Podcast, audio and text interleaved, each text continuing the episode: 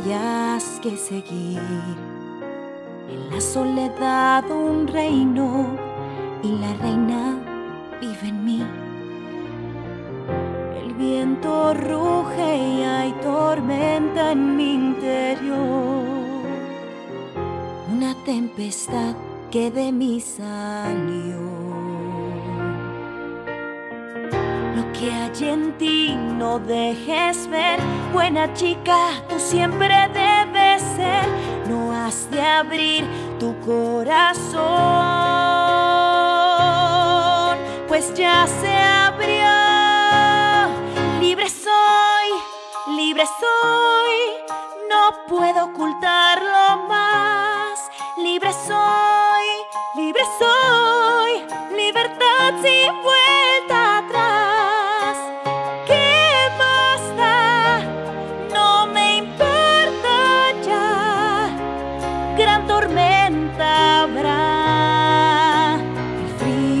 Parte también de mí. Hola, muy buenos días, muy buenas noches. Otra vez ya iba a dejarla seguir la canción por horas hasta que terminara y luego pasaran todas las canciones del disco y así. Bienvenidos a su podcast. eh, Hazme tuya cada martes o miércoles o jueves. Debo comenzar a decir que... em, pues esto... La verdad es que es... A ver. Ustedes saben que no llevo una vida normal, que no tengo un horario de trabajo de lunes a viernes de tal tal.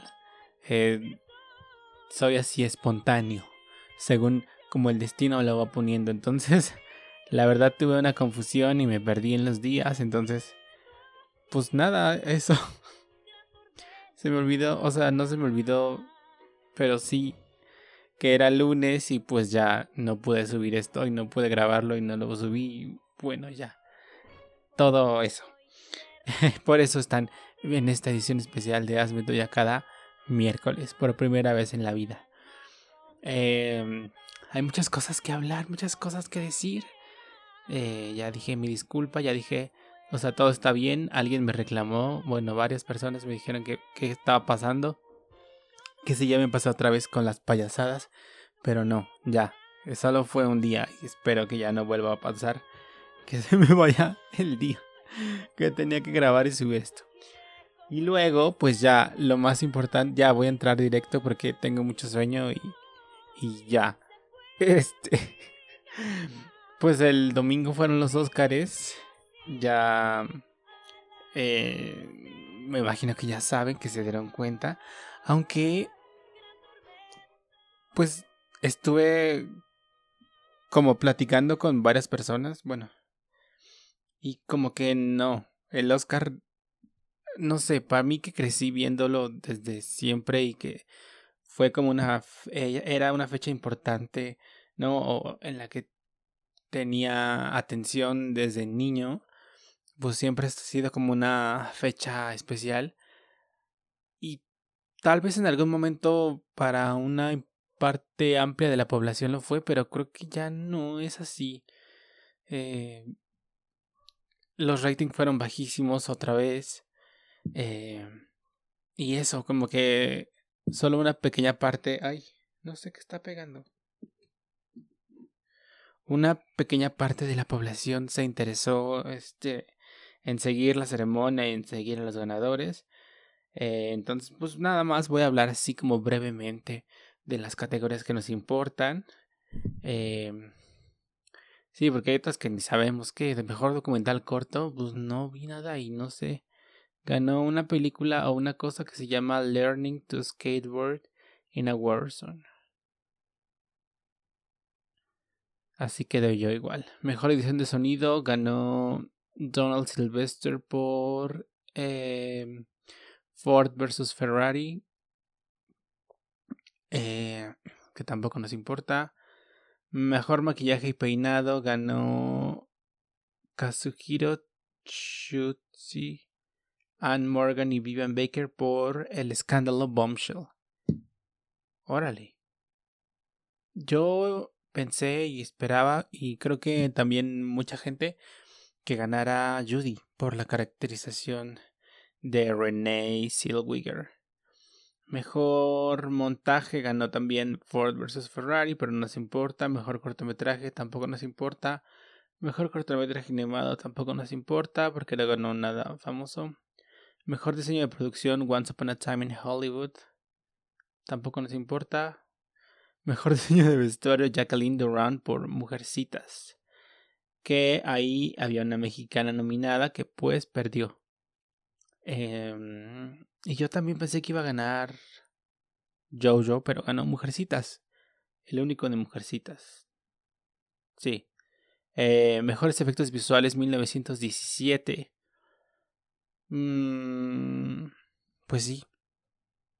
Esta cosa de el plano secuencia que no fue un plano secuencia de verdad, sino este eh, hechizo de que pareciera un plano secuencia al parecer fue lo que le colgó la medalla a, eh, a 1917.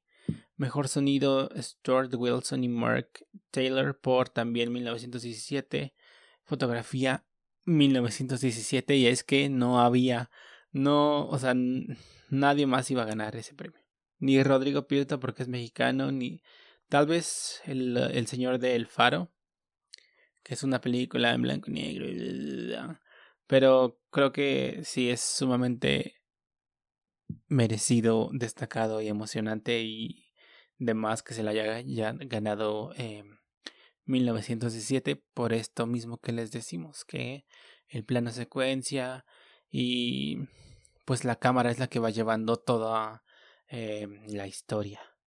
Mejor canción original ganó una de eh, Elton John, I'm Gonna Love Me Again, de la película, de su película biográfica eh, Rocketman.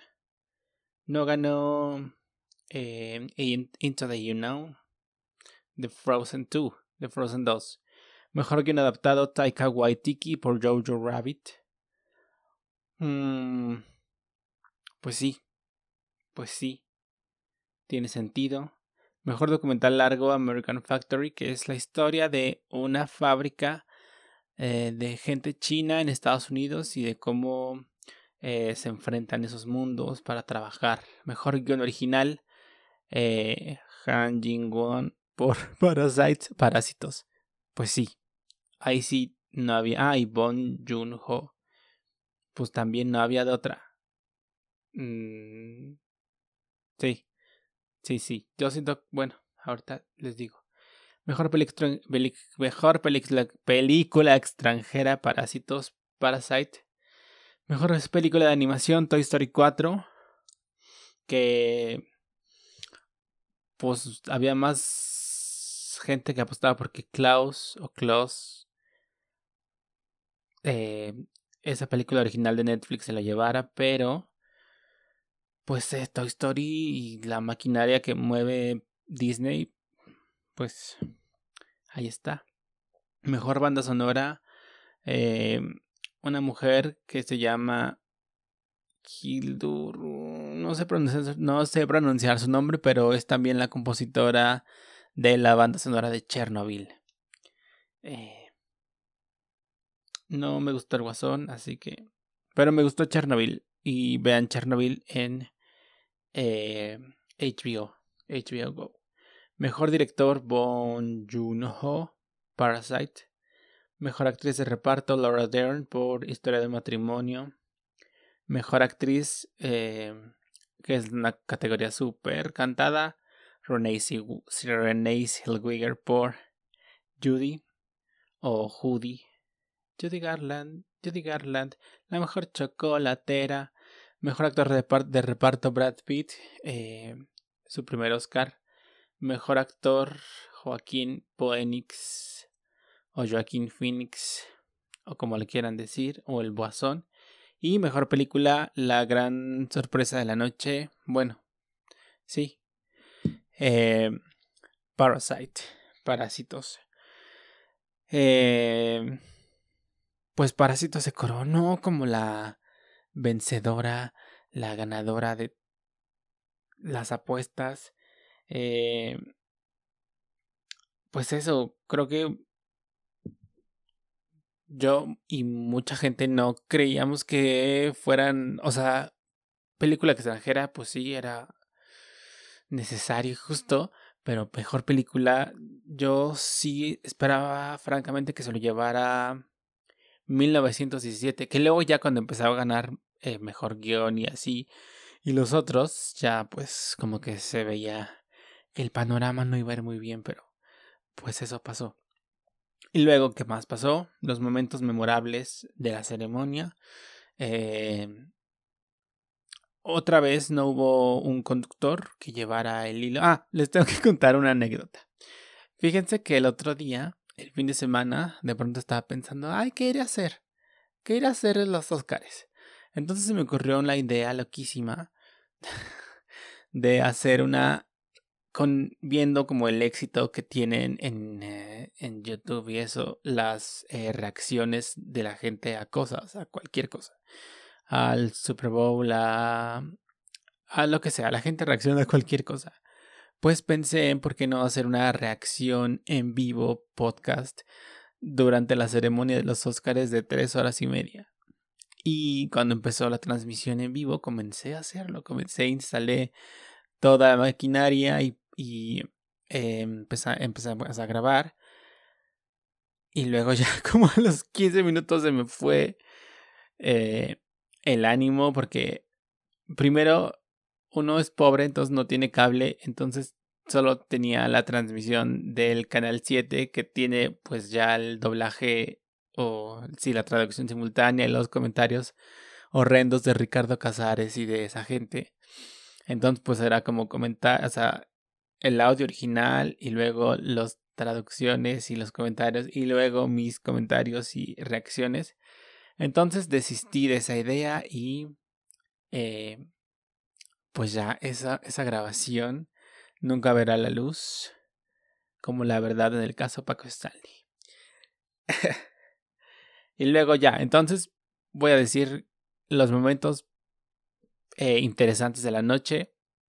Les digo, ya no hubo un conductor eh, o conductora, un host que llevara la batuta del evento. Entonces fue muy raro. El año pasado pasó lo mismo y la verdad es que no me acuerdo qué sentí o qué pensé. Pero este año estuvo muy aburrido. Se entiende que sigan perdiendo eh, audiencia y es que se supone que esta medida que habían hecho de no tener un conductor, eh, pues era para eso, era como para eh, atraer público porque, pues no sé, como con esta idea de que los chavos buscan lo inmediato y eh, las cosas que les satisfacen en el momento. Pues como que quisieron plantear eso, pero pues no ha funcionado porque el rating se sigue yendo para abajo.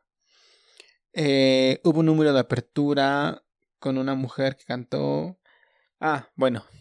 Y durante toda la ceremonia y en ese número de open, del opening se hizo como mucho hincapié en eh, pues que no había un tema racial, sino que era trataron de proyectar así como de vean qué abiertos somos que tenemos a muchísimos negritos aquí cantando, joteando, bailando, eh, presentando segmentos y demás. Porque eh, por el bajo número de este año y el año pasado también de representatividad de personas de color entre los nominados. Em, pues, ¿qué les puedo decir? O sea, no se puede elegir a los nominados porque así, ay, nos falta un negrito, ¿a quién pondremos? Al, al del Rey León, o no sé, ¿no? Me parece ay, un poco absurdo que se tenga que cubrir una cuota. Ahora, pues obviamente esta cosa de que hay poca representatividad y que hay pocos negros nominados, pues es una consecuencia de cuán blanca es la industria y cuán no, o sea, por un lado nos dan este discurso de vean, aquí están nuestros negritos los queremos, los abrazamos, pero por otro lado, pues no están trabajando, no, o sea, que la representatividad no sea por cubrir una cuota, sino que sea porque así es, porque todos tienen o tenemos las mismas oportunidades. Es lo que digo. Eh, luego, empezaré eso, con los momentos complicados. Pues toda la ceremonia, la verdad es que como a la hora y media o dos horas de las tres horas y media que duró, o sea, aguanté como hora y media bien y después ya empecé a padecerlo. Eh, sí, es muy, muy larga. Em, durante el año como que se presentó la idea de algunas categorías eh, omitirlas o no hacerlas como para la tele. Entre ellas estaba em, edición, bueno, sí.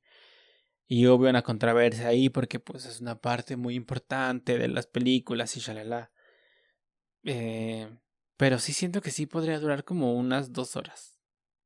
Sí le podrían cortar bastantito. Menos payasada, menos números musicales, menos sentimentalismos. No sé. Luego, el siguiente punto complicado de la noche.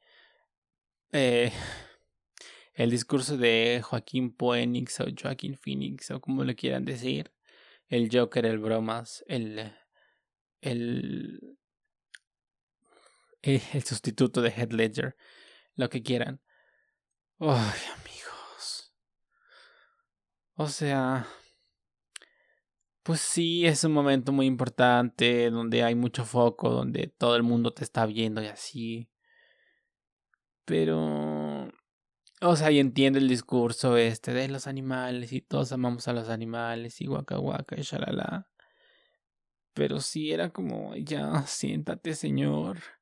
Luego vi unos tweets que decía que, que qué chistoso que Joaquín o Joaquín eh, hablaba igual que el personaje de Joker, que quería decir que entonces nunca actuó, que así era. Y, o sea, por eso la gente no ve los premios. Porque todo el mundo hay, ah, la quiero agradecer. O sea, entiendo que es su momento y es su momento. Pero, no, eh, le quiero agradecer a mi niñera que me cuidaba, a mi maestra del kinder que me puso a hacer deruguita en el festival del Día de las Madres. Ahí encontré mi vocación de plantarme frente a la gente y hacerla reír. Y, ¡ay, no! Ya es un momento, gracias, los amo. Nunca cambien, bye. Y ya, o... Muy, muy feo. Perdón, yo sé, el discurso animalista y la fregada. Pero no, para eso hay Twitter, para eso tiene Instagram, TikTok, Vine, YouTube. No, en ese momento, que no han oído que la televisión es muy cara. lo odio. Y luego, otro momento que para la gente fue desagradable o algo así, fue durante un momento en que las presentadoras eh, hicieron un, un numerito musical y que hacían como un, así, aprovechaban que iban a presentar unos premios y aprovechaban eh, que había tanta gente de la industria del cine que hacían como su propio casting ahí, se exponían. Y, en una de las tomas eh, hacia el público salió Billie Eilish, la ganadora de múltiples Grammys, haciendo como una jeta así de, ¿What the fuck? ¿Qué es esto?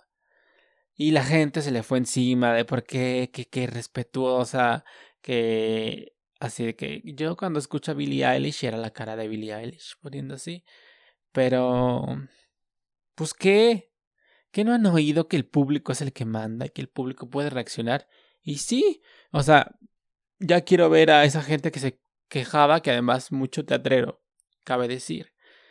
O sea, ya quiero ver a la gente, a, esos creadores quejándose de si el público les hace jetas, cuando es público que pagó los 150 pesos de su obra sin descuento, ya quiero ver que les reclamen de, ay, ¿por qué hiciste jeta mi obra? Que está bien divertida, que está bien chistosita. Y ahorita voy a retomar este punto del teatro más adelante. Eh, no, el público, o sea, va a reaccionar como quiere y, eh, y cualquier persona, o sea, no, tú, tú haces, tú creas algo para dárselo al mundo, para ofrecérselo a la vida y la gente puede reaccionar como quiera, o sea, no... Entiendo que la mayoría ahí van de una etiqueta y van ahí para muy monos y como eh, como una carta de presentación eh, para la industria, shalala, pero pues la, esta señorita Billie Eilish, con todo el éxito y con todo el talento, puede hacer lo que quiera. Y cualquier persona, así, en cualquier eh, butaca de cualquier teatro, de cualquier cine y de cualquiera, puede reaccionar como quiera, con absoluta libertad, sin que nadie le esté ahí diciendo cómo debe hacer las cosas. O sea, ¿cómo? por un lado buscan la revolución y por otro lado quieren que la gente se comporte de cierta manera, no lo entiendo. Y luego, pues ya esos fueron los momentos arduos, complicados, bueno, y la ceremonia en sí, y el momento más hermoso de la noche y por el cual eh, puse este tema de apertura para el, capítulo de hoy, pues fue eh, cuando Idina Menzel, que es una actriz, cantante y bailarina, eh, pues principalmente de musicales. Eh, cantó en el escenario la canción Into the Unknown, eh, el tema que compitió como mejor canción original de Frozen 2, con otras voces de Elsa alrededor del mundo, o sea, que hacen la voz de otras personas, que hacen la voz de Elsa alrededor, alrededor del mundo. Em, y entre ellas la mexicana Carmen Saraí, que hace la voz em, de Elsa para México y Latinoamérica. Em, y pues nada, ¿qué, ¿qué les digo? Pues Carmen es una actriz y cantante que ha estado desde hace muchos años eh, en la escena en México. Yo la recuerdo pues hace 11 años, la primera vez que la vi en La novicia rebelde, ella hacía a la hija mayor. Eh, a la que canta 16, 16, casi 17. Y pues ahí ha estado en otros musicales y en tele y actuando y nunca... Eh, eh, voy siempre he estado muy activa y no sé si muy activa, pero activa y he estado eh, como constantemente en los escenarios, pero al mismo tiempo pues no eh, es una actriz que haga mucha bulla al respecto de los logros que ha tenido. Eh, o sea, está ahí, está ahí, está ahí constante. Eh, y nada, fue muy conmovedor. Debo decir que derramé unas cuantas lágrimas cuando, cuando salió en el escenario y luego cuando los tres segundos que cantó de la canción y salió su nombre y, el país. Eh, y nada. Eh, pues, o sea, qué cosas, qué, sorpresas da la vida de encontrarte en plena calle. O sea, no es, es una actriz que audicionó para hacer la voz de Frozen hace seis años, casi siete. No, seis, no. Eh, y una película exitosísima, muy, muy, muy exitosa. Y de pronto, pa, pa, pa, seis años después estás, eh, te invitan a cantar en los Oscars frente al mundo. Además, con esta actriz que es Idina Menzel, que Idina Menzel es eh, la elfa original del musical Wicked, que Wicked todos sabemos que es Wicked. Em, y nada. Fue muy bonito. Y además, eh, las, bueno, había un, no ubico a, a todas las Elsas que había, pero la alemana era como, fue una cosa como muy significativa porque la alemana ha sido también Elfaba en Alemania y en, eh, en el Reino Unido y en Holanda, creo. Entonces era una cosa ahí muy... Uh, de Idina Menzel, Wicked, Elfaba y esas cosas. Y... Ah, está olvidando algo que quería decir por último de esta parte. Ya se me olvidó. Ah. Bueno, si la recuerdo la voy a retomar más adelante. Pero...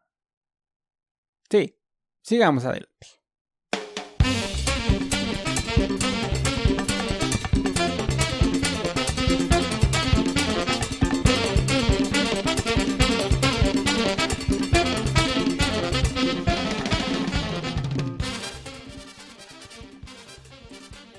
La otra cosa que pasó el fin de semana, eh, muy escandalosa, es que Abelina Lesper rompió una obra de arte. Y voy a contar todo el contexto. Eh, a ver. Abelina Lesper es una crítica de arte eh, que ha sido muy severa con el arte contemporáneo. El arte contemporáneo pues es esta cosa eh, de nuestros días que eh, a partir de un día que un, señor que se llama Duchamp puso en una galería un eh, urinario, un mingitorio y dijo que eso era arte, empezó a pues como esta cosa de que cualquier cosa podría ser arte. Y eh, de que el arte no necesariamente es artesanal como la pintura puede ser eh, o sea cualquier cosa puede ser arte pero también la creación del artista no implica que necesariamente él lo tenga que hacer eh, se apoya de una justificación, eh, se vale mucho y depende mucho de la validación que tienen las galerías, o sea, requiere que de, requiere de una validación, requiere ser eh, explicada y muchas cosas. Entonces, Abelina tiene un libro que se llama El fraude del arte contemporáneo de que justamente pues va de esto, de que de que eh, pues o sea el arte contemporáneo el arte contemporáneo es un negociazo para las galerías y para los artistas que cualquier cosa pueda ser arte y shalala. entonces volviendo a esto em, en México hay una feria de arte muy importante pues no sé qué tan importante pero muy famosa o más o menos que se llama Sonamaco que se hace en varias partes y creo que se hace como en varias eh, veces durante el año, donde galerías del mundo vienen a exponer cosas eh, de arte contemporáneo y la gente las puede comprar y shalala. Entonces, esta mujer, Abelina Lesper, hizo el, el sábado, el sábado 8, una visita guiada por esta eh, por Sonamaco, eh, donde invitó a gente así como a, pues para cuestionar, para revisar eh, las obras que se exponían y ocurrió un incidente. Eh, durante la noche del sábado empezaron a salir tweets así de Abelina Lesper destruyó una obra y se quiere dar a la fuga. Por favor, retweet, compartan esto para que no se dé para que se para que se haga justicia. Y... Ay, perdón, qué horror. Y la gente como muy cercana a esos círculos eh, ponían así tweets de, indignación de, pero como una mujer que se dice ser crítica de arte rompe la regla y se atreve a tocar una obra. Una obra que consistía en un eh, cristal con un par de soportes de latón y en el cristal tenía incrustados varios objetos, una piedra, una pluma, un cuchillo, un balón. Y... Eh, pues nada. Eh, esta obra estaba, estaba o está valuada en 20 mil dólares. Entonces, eh, pues, eh, eh, pues eso, salió la información y luego ya con el paso de los días o del paso de las horas salió después un video en el que Abelina explicaba que ella ni siquiera había tocado la obra, que se había acercado, que no quiso huir, que... bueno, y también ahora el, en Dispara Margot Dispara, Sergio Zurita contó como también la versión, porque él estaba con ella eh, durante este recorrido y contó eh, la versión de que Abelina eh, jura y perjura que no tocó la obra. No sé si ya dije cómo, o sea, se supone que estaban en este recorrido y luego Abelina acercó una lata de Coca-Cola, como la puso cerca de la obra, para demostrar que el hecho de tener una Coca-Cola ahí podría entenderse como que era parte de la obra eh, y que eso no modificaba en nada esa cosa que se vende por 20 mil dólares y no sé si me estoy dando a entender. Pero, o sea, decían que con la lata había roto la esta y Abelina dice y, y jura y perjura que no.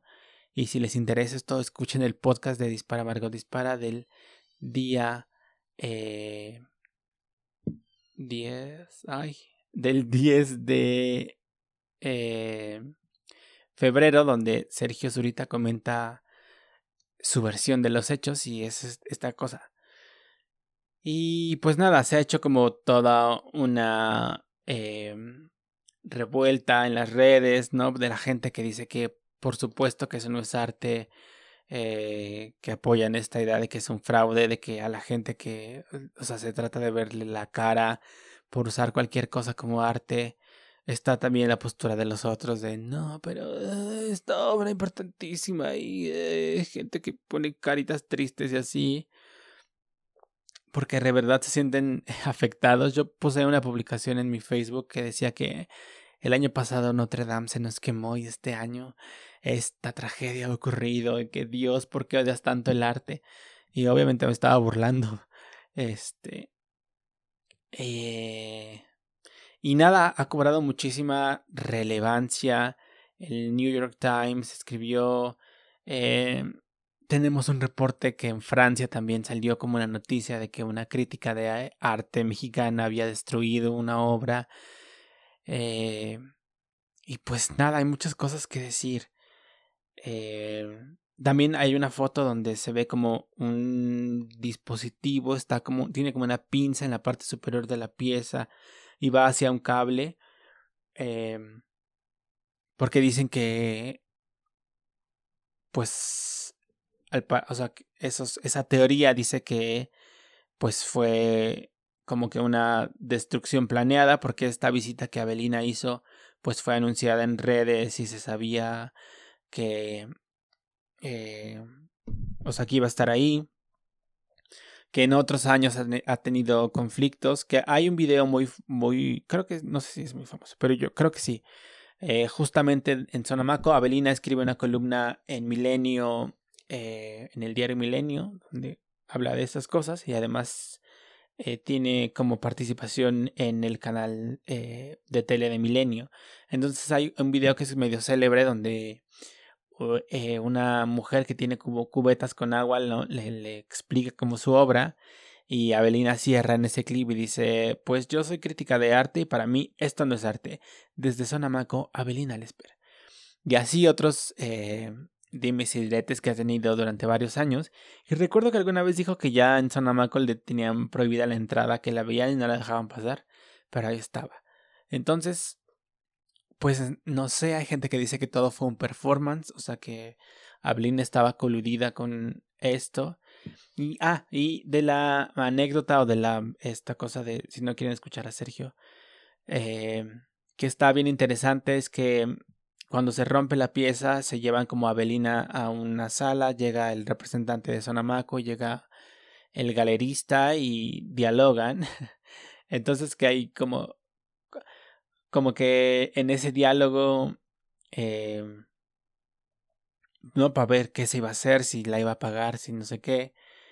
Eh, dice Sergio que parecía, o sea, que el galerista sabía que esa esa pieza no valía nada en costo real de los materiales y eso, pero tenía que hacer como si de verdad valiera mucho y a Belina correspondiera ya sé que no vale nada, pero también hacer como si esa cosa valiera mucho.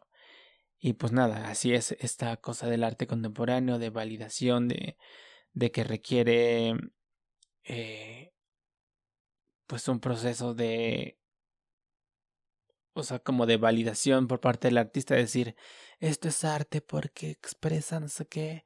Y por otro lado, eh, un mercado que lo soporta.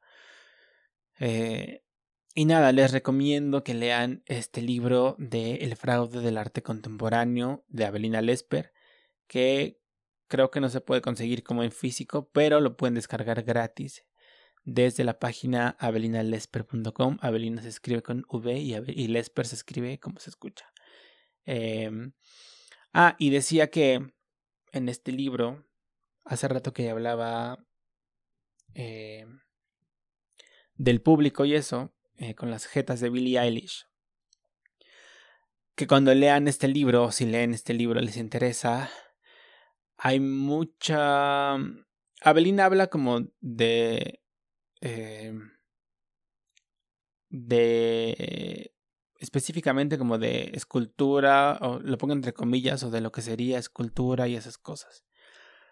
Pero hay muchas cosas que se ven en los escenarios que corresponden y hacen mucho sentido con las cosas que Abelina explica sobre el arte contemporáneo.